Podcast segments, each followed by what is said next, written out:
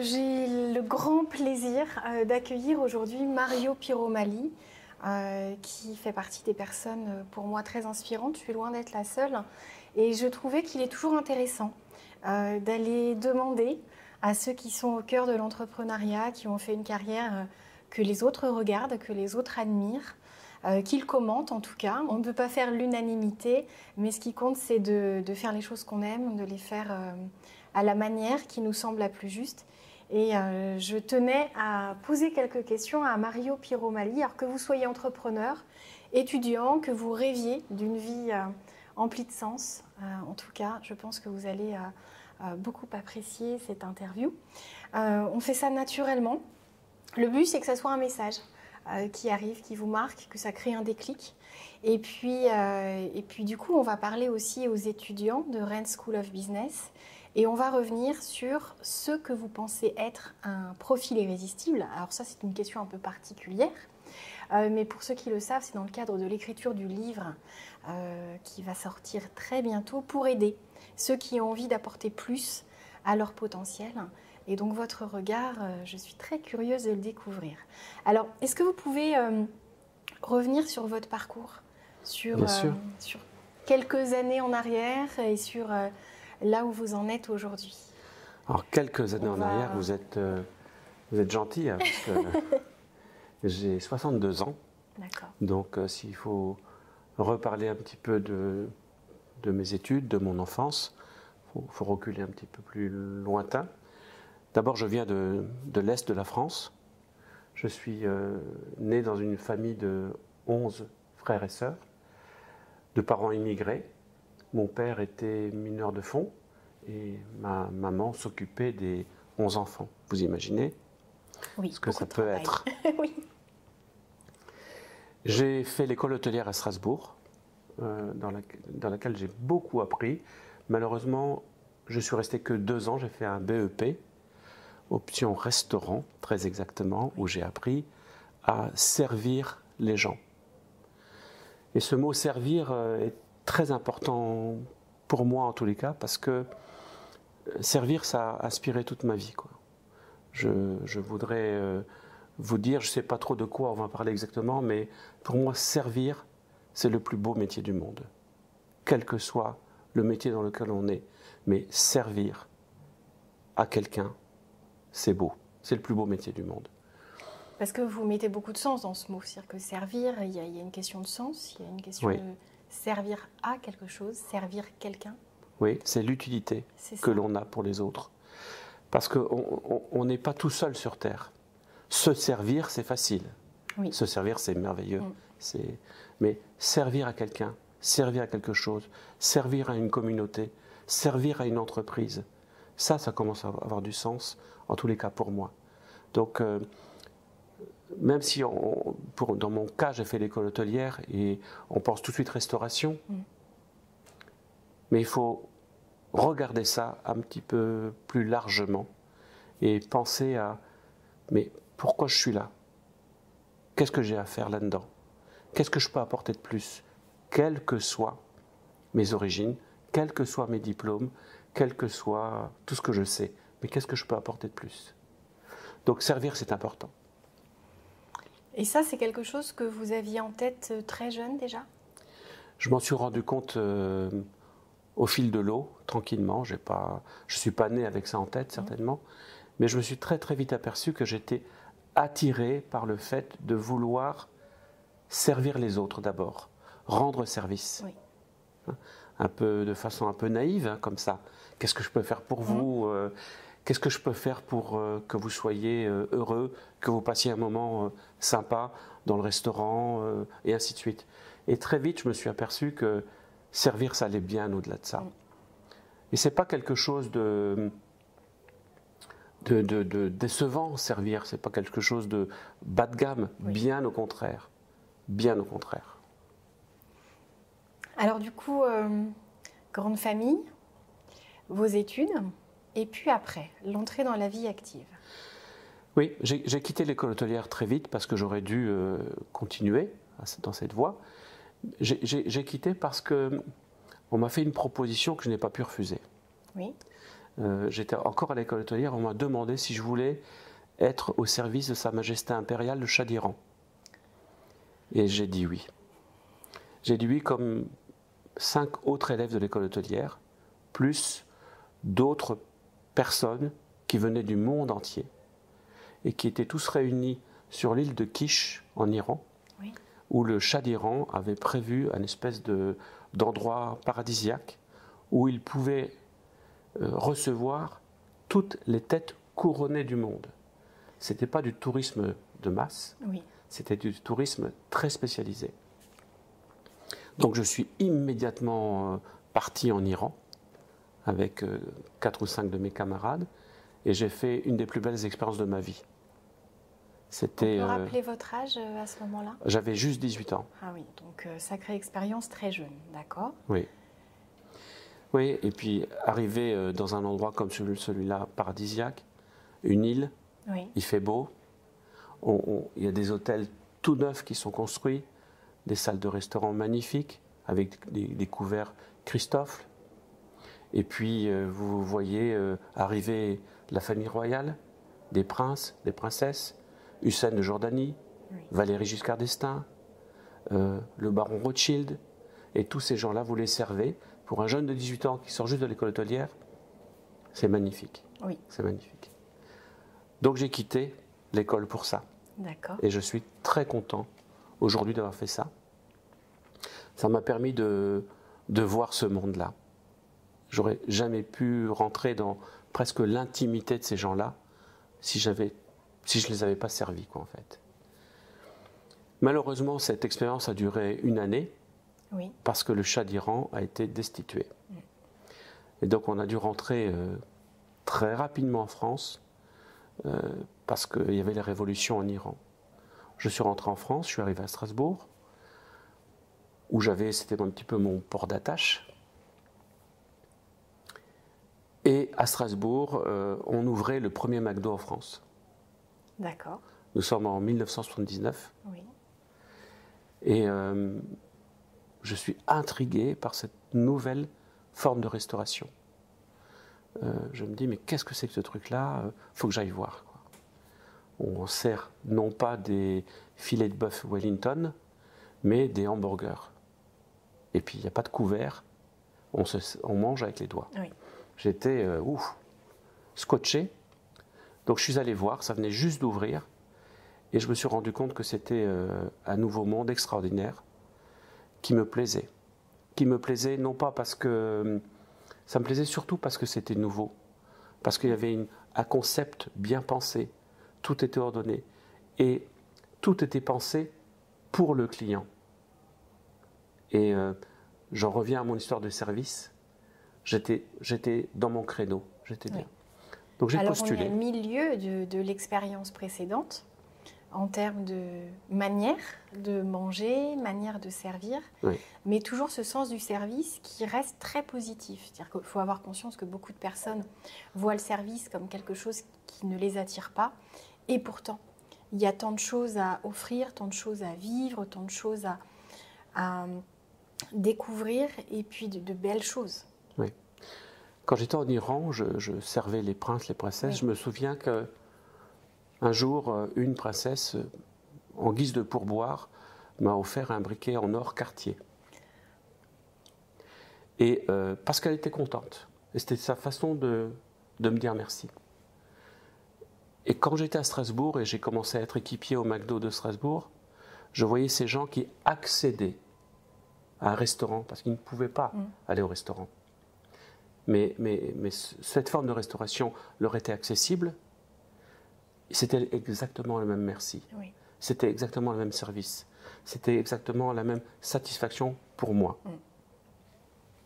Rendre les gens heureux. Il n'y a rien de plus beau au monde. C'est vrai. Alors du coup, euh, équipier au départ, et puis la suite euh, Très vite, parce que je suis plutôt abattant, je suis bon, euh, j'avance plutôt assez vite. Je, je, suis devenu manager, puis directeur, et puis très vite j'ai compris que pour gravir les échelons dans cette société, il fallait euh, être mobile. Donc j'ai fait le tour de France des ouvertures des McDo. D'accord. Et euh, j'ai connu des villes que je ne connaissais pas. Et, j'aidais les franchisés à devenir, à, ouvrir le restaurant. Là encore une fois, j'ai fait ça quelques années. J'ai travaillé un petit peu en France, un petit peu à l'étranger, et je me suis rendu compte que c'était très bien de faire ça pour les autres, mais que ce serait mieux de faire ça pour moi. Ah, ça y est, ça, ça cheminait.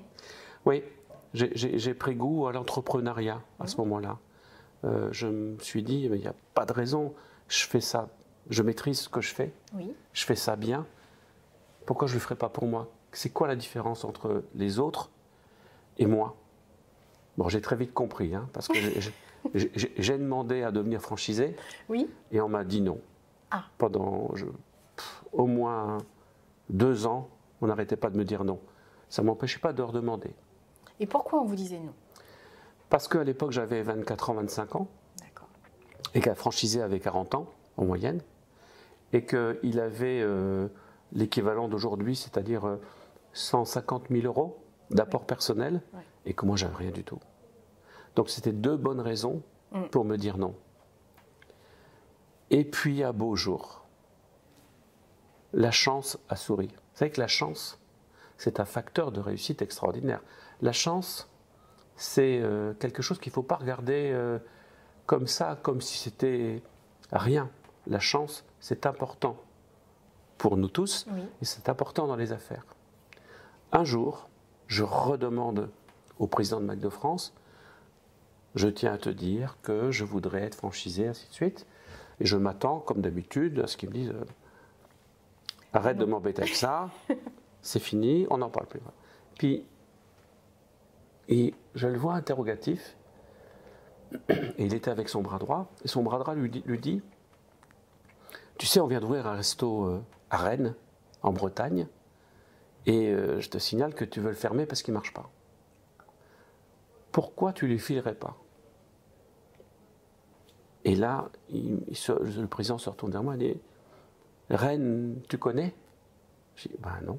C'est où? Donc il m'explique. Et euh, il m'explique qu'on vient d'ouvrir un, McDo dans un nouveau centre commercial, qui est le centre commercial Columbia pour les Rennais, qui venait d'ouvrir aussi, mais qui ne fonctionne pas. Mm. Et qui ne trouvait pas de franchisé. Donc il me dit, si tu veux, va voir. Si ça t'intéresse, tu peux l'avoir. J'ai pris très rapidement l'avion.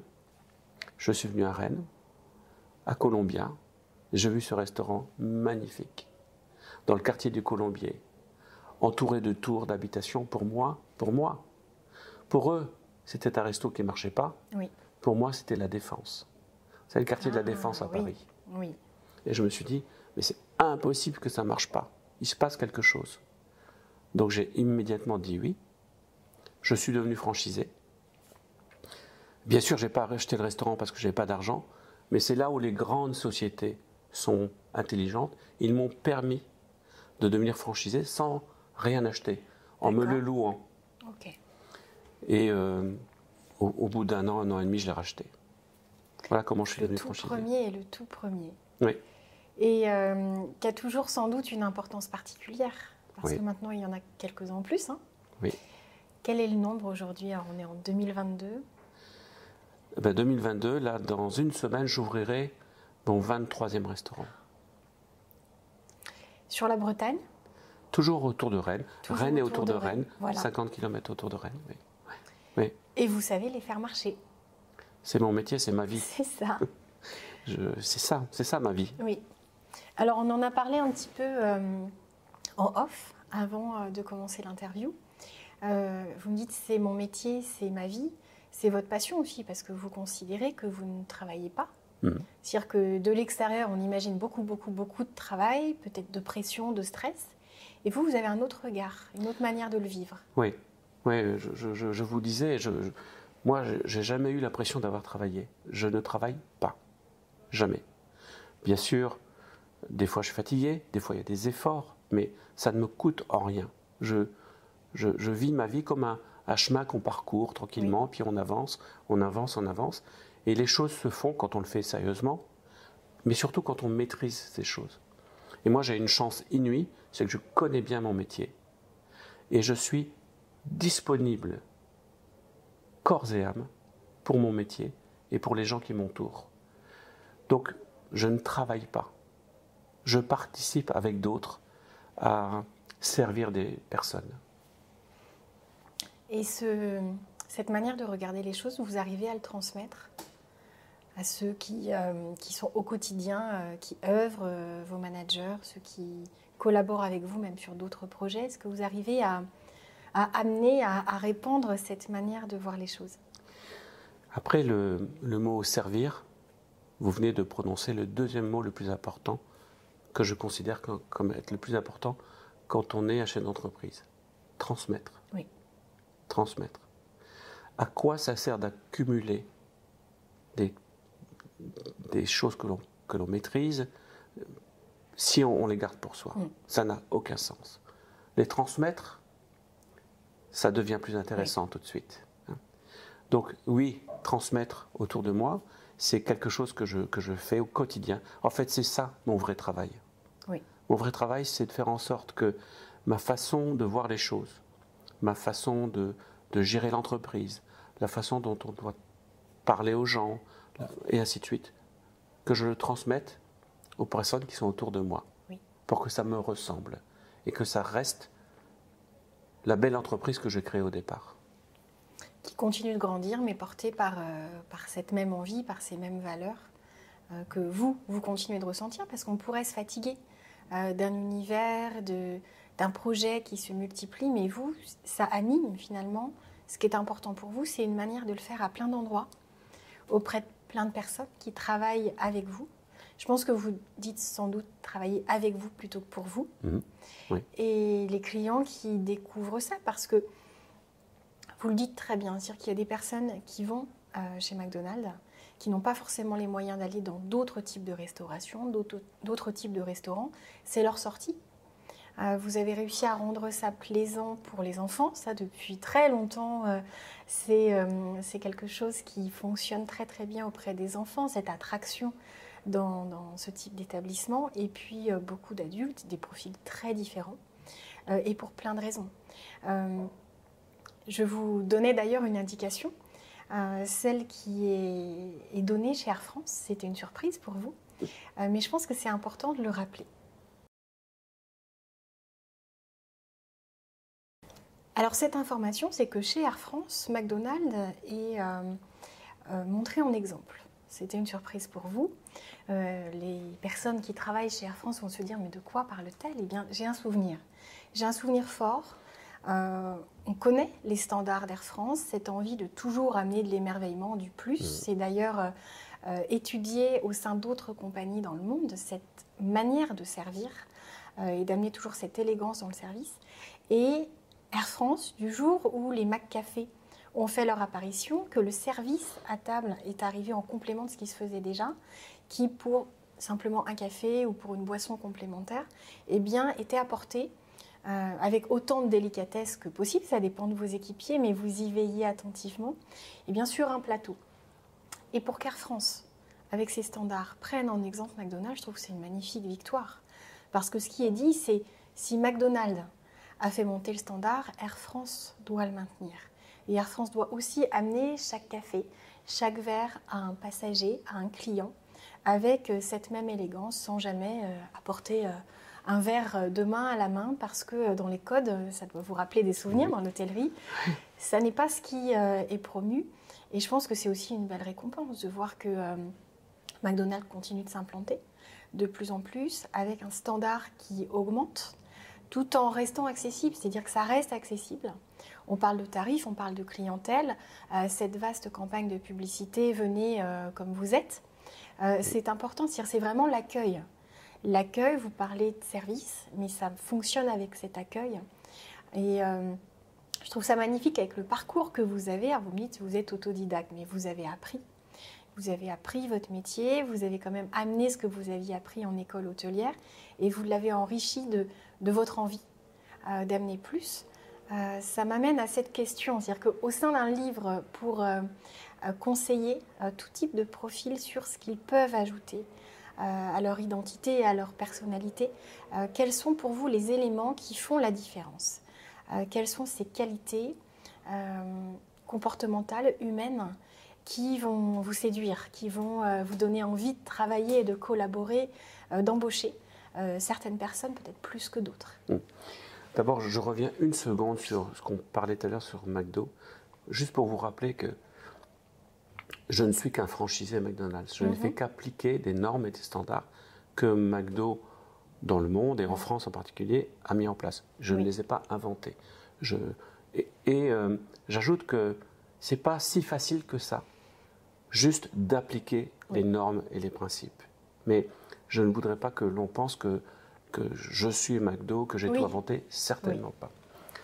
Après, pour parler de, des autres, euh, comment les percevoir en eux euh, des qualités et comment, quand, on est une personne, comment les, sublimer. Moi, je, pense que quand on est côté recruteur, il faut avoir l'humilité d'embaucher des personnes qui ne vous ressemblent pas. Parce que on a tous le même défaut. On veut embaucher des personnes qui nous ressemblent. Vous savez, celui qui a fait comme moi, qui travaille tellement, qui est comme moi, et ainsi de suite. C'est bien cinq minutes. Mais si on veut faire prospérer l'entreprise, il faut embaucher des personnes qui ne sont surtout pas comme moi. Oui. Pour apporter un plus à sa propre entreprise. Mais pour faire ça, il faut de l'humilité. Oui. Parce qu'on est amené à embaucher des personnes qui sont meilleures que soi. Et ça, quand ça vous arrive, ça doit être un soulagement plutôt qu'une crainte. Il y, a, des entrepreneurs qui ont peur de ces embauches, Oui. de, de vrais profils. euh, mais vous, finalement, vous comprenez euh, tout l'apport. C'est ça, Quel bonheur. c'est ça. C'est de la sérénité, Oui. de l'inspiration même pour vous, parce que je pense que vous pouvez vous dire, On apprend. lui ou elle, il y a quelque chose et vous êtes Oui. très fier de pouvoir travailler avec. Oui. Apporter dans son entreprise une pépite complémentaire, supplémentaire, qui ne vous ressemble pas, tout ça, ça fait une, un- une belle bague qui, Oui. qui- qui rayonne euh, vraiment bien. Je, je pense que euh, c'est vraiment un, un atout que de savoir recruter des personnes qui ne vous ressemblent pas et qui amèneront quelque chose de plus, de mieux Oui. que vous-même.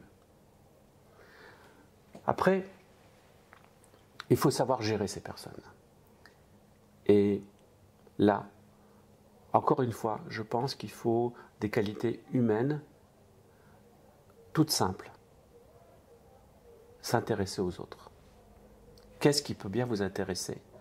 Euh, Comment vous réfléchissez? Comment vous voyez les choses? Il faut que j'ai pour vous une certaine empathie Oui. pour que l'on puisse travailler ensemble, communiquer ensemble pour le bien de l'entreprise. Donc l'empathie, c'est une qualité managériale primordiale. Oui.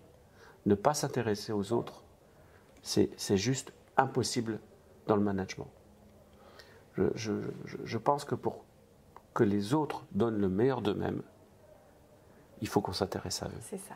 C'est pas plus compliqué que ça.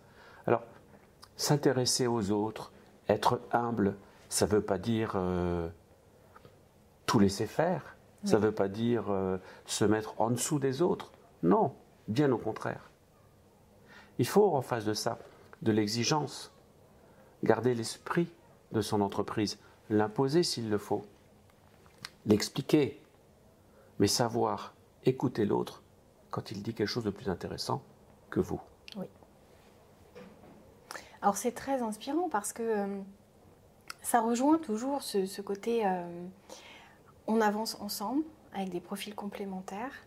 Euh, on a besoin pour manager, pas simplement de théorie, de belles méthodes qu'on peut apprendre, c'est l'enseignement de la vie, c'est ce que vous, vous avez appris, vous avez Mm. dû observer beaucoup. Euh, déjà quand vous entendiez des noms avant d'avoir ce, ce fameux oui pour le premier établissement. Et, euh, et du coup, ces, ces profils, ces carrières, parce qu'il y a beaucoup de personnes qui font carrière maintenant. Euh, quelle carrière euh, est-il possible de faire chez McDonald's? Parce qu'on entend beaucoup parler quand il y a des campagnes de recrutement. Quelqu'un qui, par exemple, sort d'une école de commerce, alors on peut parler d'une école que vous connaissez, Rennes School of Business, Mhm. Euh, quelle carrière peut-il espérer euh, au sein du réseau euh, McDonald's? Si on sort de l'ESC Rennes, Mhm. ou d'ailleurs, on peut faire plusieurs métiers chez McDonald's. Des métiers dans le management, Oui. des métiers dans le marketing, des métiers dans les achats. Enfin, c'est une entreprise tellement vaste qui offre beaucoup de possibilités. En tous les cas, on peut, la, carrière classique, c'est dans l'opérationnel, être manager, directeur, superviseur, directeur d'un marché, directeur d'une région, devenir franchisé. Enfin, toutes les carrières sont ouvertes pour toutes les personnes qui ont envie. Oui. Juste envie. Donc, euh, comme dans d'autres métiers, j'imagine. Donc, euh, le monde appartient à ceux qui ont envie, en fait. Peu importe le métier, peu importe la boîte, peu importe l'enseigne. Si vous avez envie, le monde vous appartient. Oui.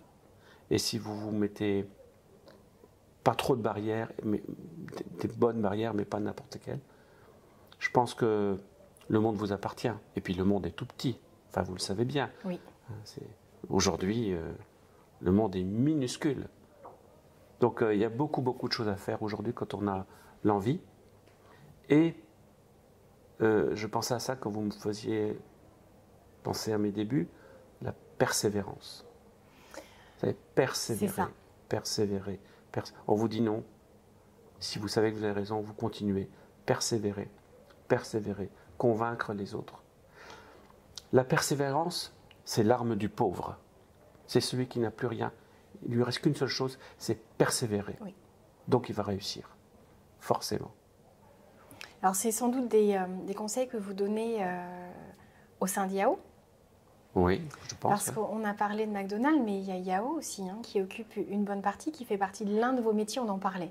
Euh, votre vie est, riche de plein de métiers, de, de plein d'aventures.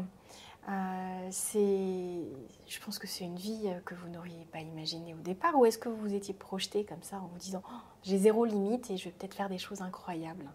Est-ce qu'il y avait cette envie de faire quelque chose d'incroyable ou est-ce que c'est une suite d'opportunités? Je pense qu'il y avait sans doute de l'envie. Oui. Mais il n'y avait rien de programmé. D'accord. La seule envie que j'avais, c'est servir. Oui. Ça, je, le sais, ça. J'ai toujours su pratiquement. Mais euh, je n'ai pas programmé toutes ces choses-là. C'est pas vrai.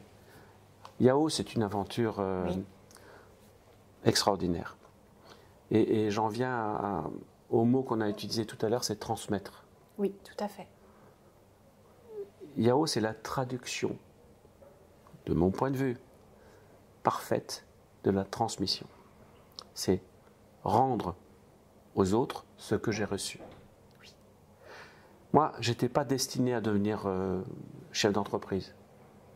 Un jour, McDo a eu un regard bienveillant sur moi. Bien sûr, ils étaient contents de me trouver, mais ça aurait pu être quelqu'un d'autre. Donc ils m'ont tendu la main.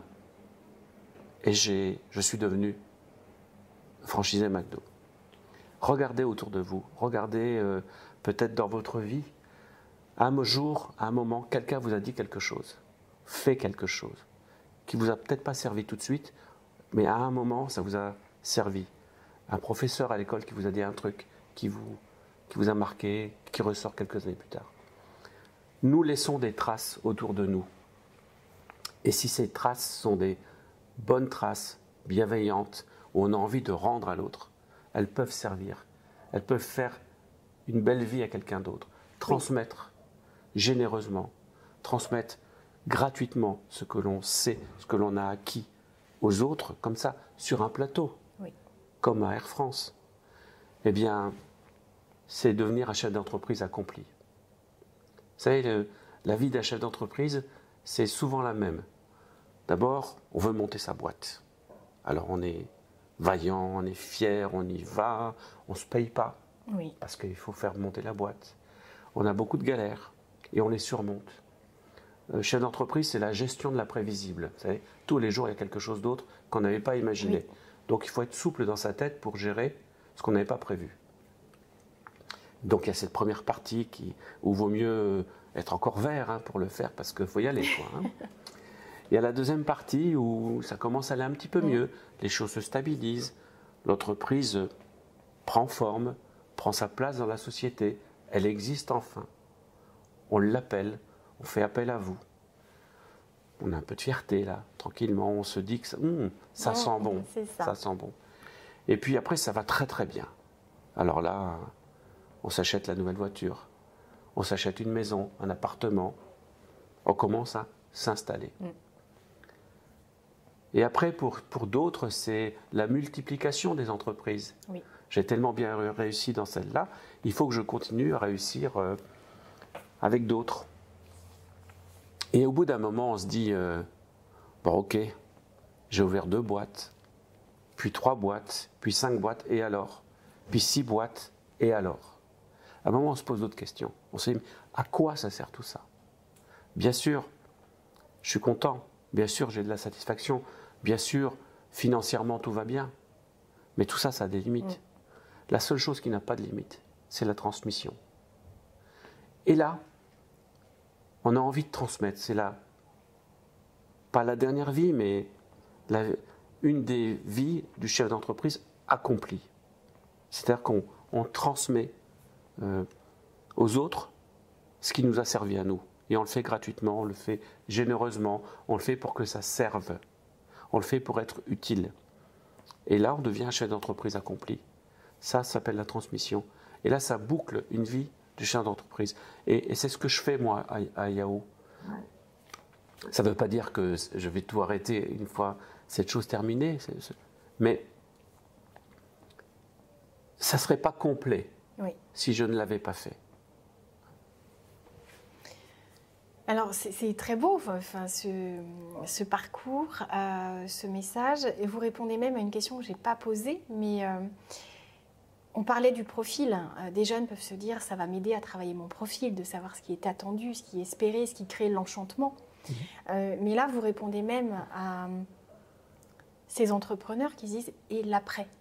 Quand euh, la flamme peut-être commence à s'éteindre parce que la nouveauté n'est plus là, parce que le fait de créer après une fois, deux fois, trois fois, ça devient beaucoup plus facile. pas forcément sans stress, pas forcément sans difficulté, mais une capacité, une résilience, une, on sait faire finalement. Et euh, cette transmission, euh, cette étape d'entrepreneur accompli, c'est presque qu'est-ce qu'un profil d'entrepreneur accompli? Et vous y avez répondu. C'est cette facette-là, c'est laisser un message, c'est aider d'autres aussi à croire en leurs rêves, à savoir comment procéder. Et vous êtes entouré de beaucoup de chefs d'entreprise au sein d'IAO qui viennent comme ça euh, parrainer, marrainer des jeunes, des jeunes, des un petit peu moins jeunes, mais avec beaucoup d'envie. Euh, et, donc c'est une jolie marque. Je pense que c'est, euh, on ne parle pas de marque, de nom, mais de message euh, que vous laissez. Et vous m'avez donné aussi une indication précieuse tout à l'heure en off, une nouvelle fois avant l'interview.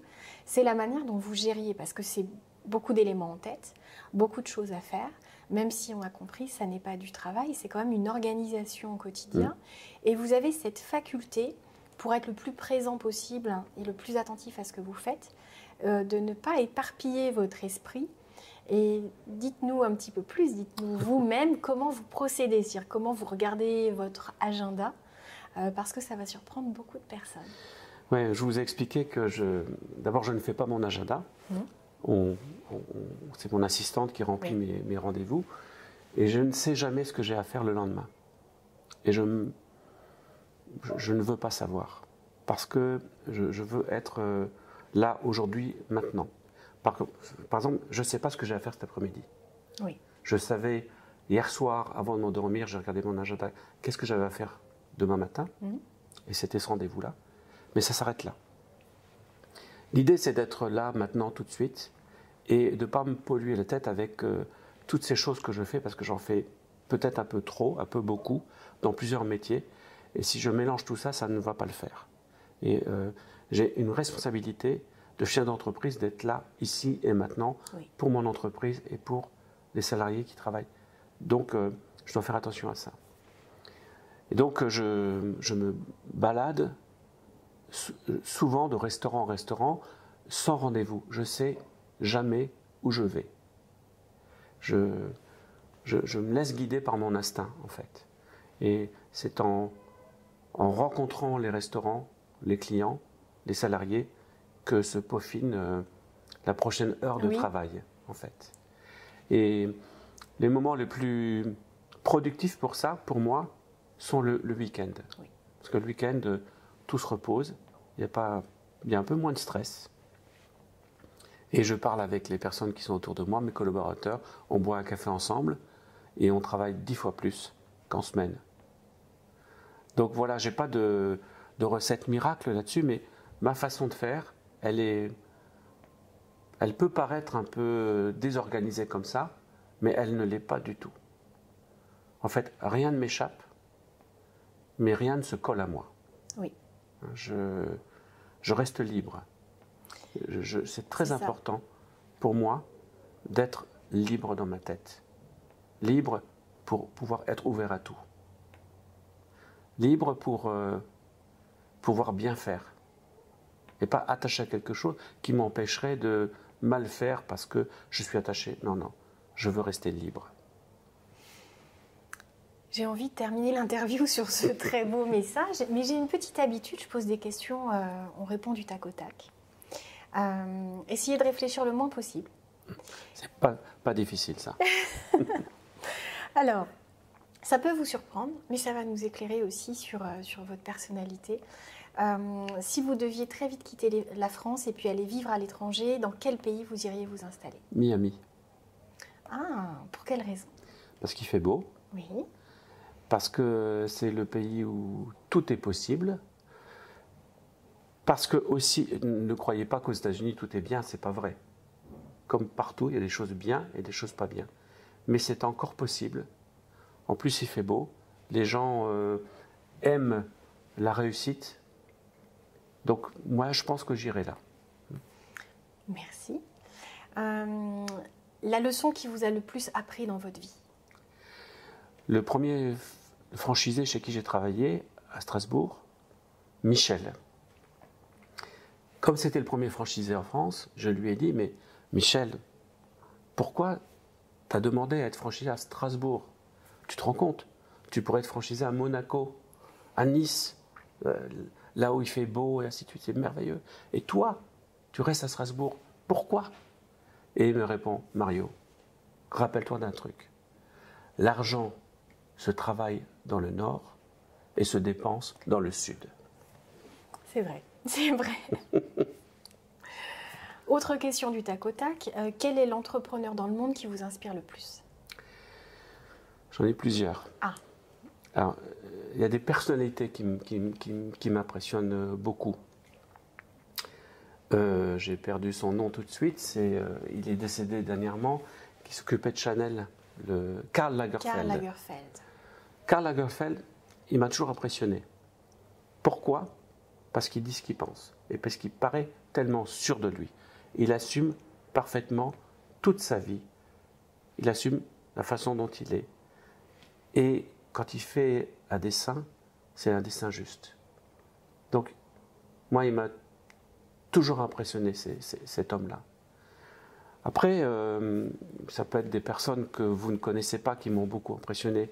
Euh, des gens qui disent des choses pleines de sens. Euh, et j'en ai pas qui viennent en tête, sauf Karl Lagerfeld, là, tout de suite. D'accord. Très bien. Eh bien, écoutez, je vais vous libérer. Vous allez pouvoir regarder votre agenda de cet après-midi. Oui. Et, et j'ai trouvé ça magnifique que vous puissiez nous transmettre ce message, alors d'une manière différente. je suis rennaise, très attachée à la Bretagne. Euh, et, j'ai trouvé ça important euh, de, laisser la parole à des entrepreneurs qui, ici, euh, inspirent énormément. heureusement, pas qu'en Bretagne, mais ce côté humain que vous ajoutez à la réussite. Chacun sa définition de la réussite, chacun sa définition du bonheur. vous savez que c'est mon cheval de bataille. et, et j'adore partager des moments comme celui qu'on vient de vivre. Donc merci beaucoup pour le temps accordé, merci pour les messages transmis. Euh, bravo aussi euh, de réussir à parler aussi bien à des jeunes. On a parlé de Rennes School of Business. Il y a beaucoup d'autres euh, personnes qui vont se retrouver aussi dans les conseils prodigués, des entrepreneurs aussi, des jeunes, des moins jeunes qui peuvent aussi se remettre en question et ajouter plus à leur profil tout en restant authentique, tout en restant eux-mêmes. Et merci de le faire si bien. C'est moi qui vous remercie de prêter un tout petit peu d'attention sur ma petite personne je, serais juste content si ça sert à quelqu'un, ce qu'on vient de se dire aujourd'hui. Ça serait ma récompense. Merci beaucoup. Merci.